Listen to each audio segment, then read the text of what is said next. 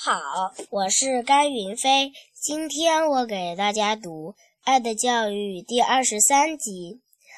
二月十六日，星期一，我错了。今天小石匠病了，老师叫我帮他抄写每月故事《费鲁桥的血》。我正在专心致志地抄着，坐在旁边的可莱蒂忽然碰了一下我的胳膊。把墨水滴到了笔记本上，本子被弄脏了。我火了，忍不住骂了他一句。他没有生气，反而笑着说：“对不起，我不是故意的。”他说不是故意的，我本来也相信。可是他在说话的时候，脸上带着笑。我认为这笑的背后隐藏着骄傲，因为他得了奖。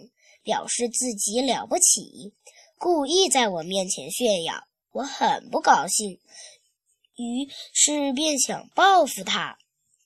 过了一会儿，趁他写字时，我也故意碰了他一下，把他的本子也弄脏了。克莱蒂见我这样，脸都气红了，说：“你是故意的。”说着，手也扬了起来，几乎快要动手了。正在这时，老师从教室门口走了走过，他这才放下手来说：“我在教室外面等你。”我心里觉得很不安，气也全消了。我真后悔，不该那样做。我越想，心里越不是滋味儿。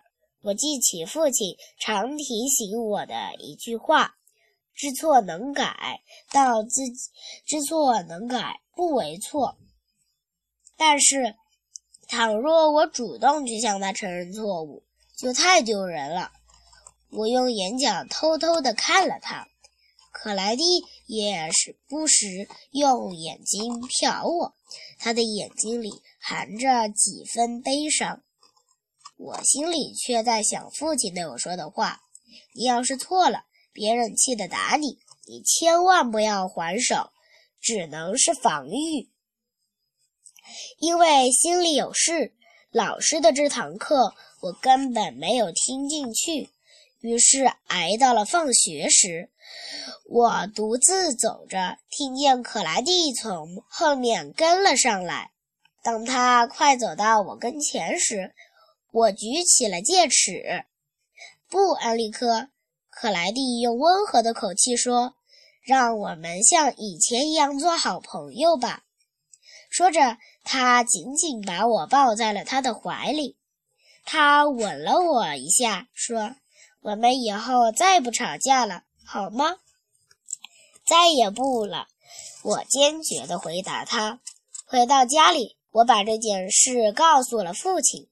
本来想让父亲高兴一下。谁知父亲却很生气地对我说：“这件事肯定是你错了。既然这样，你就应该第一个伸过手去请他原谅。你更不应该向一个比你要高尚得多的朋友举起戒尺。”父亲说着，从我手里一把夺过戒尺，折成了两段，扔到了墙角边。我呆呆地站在那里，父亲的每句话。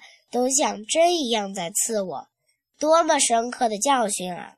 我的眼泪不禁不禁不住夺眶而出。谢谢大家。